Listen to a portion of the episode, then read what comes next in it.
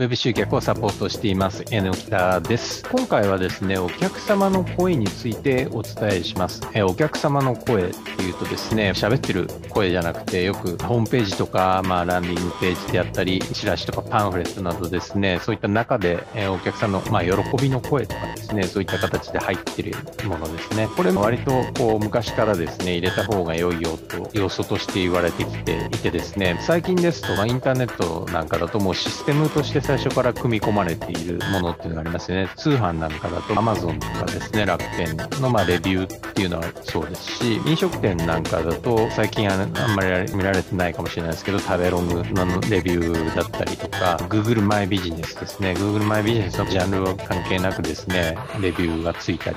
しますけれども、こういったレビューですね、お客様の声だったりとかレビューっていうの結構ですね、今もう信憑性があるのかないのかっていうのもわけわかんなくなってはいるんですけれども、で、厳密に言うと、信憑性ない場合もあるにはあるんですね。これ、口コミのふりをして宣伝している Amazon のレビューとか、これ明らかに誰か頼んで書いてもらってるよね、みたいなものであったりとか、逆にもう嫌がらせで書いてってるな、これ、みたいな。Google とかも結構あったりするんですけれども、全く関係ない、えー、悪い内容を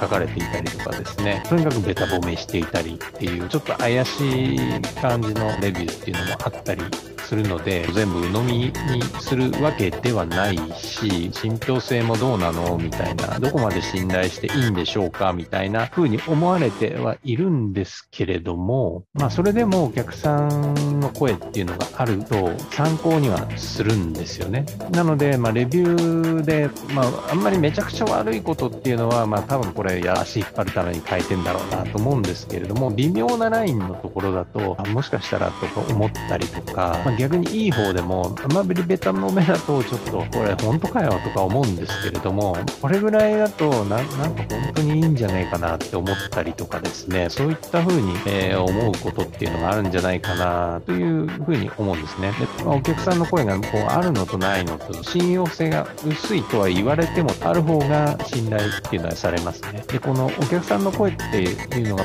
見る人が勝手に参考にしてくれるので、本人がうちの商品こういうふうにいいんですよ、ああいうふうにいいんですよとかですね、こういったことがありますよっていうよりかは、本当にお客さんの声っていうので書かれているっていうのが、嘘くさいなと思われても、信憑性っていうのはそっちの方があったりするんですね。なので、そういった意味では、えー、やっぱりお客さんの声っていうのは大事になりますね。で、これですね、お客さんというか、まあ見た方がですね、これを参考にするっていうのはもう一つ、ね、メリットとして挙げたんですけれども、それ以外にもですね、これメリットになるっていうことがありまして、レビューというか、自分のお客さんとかにですね、アンケートとかでもいいんですけれども、ちょっと書いてもらえますかって書いてもらったりするとですね、予想以上の内容が返ってくるっていうことがあってですね、自分では気づいてなかった意外な部分がすごく良かったという発見があったりですね、そこでですね、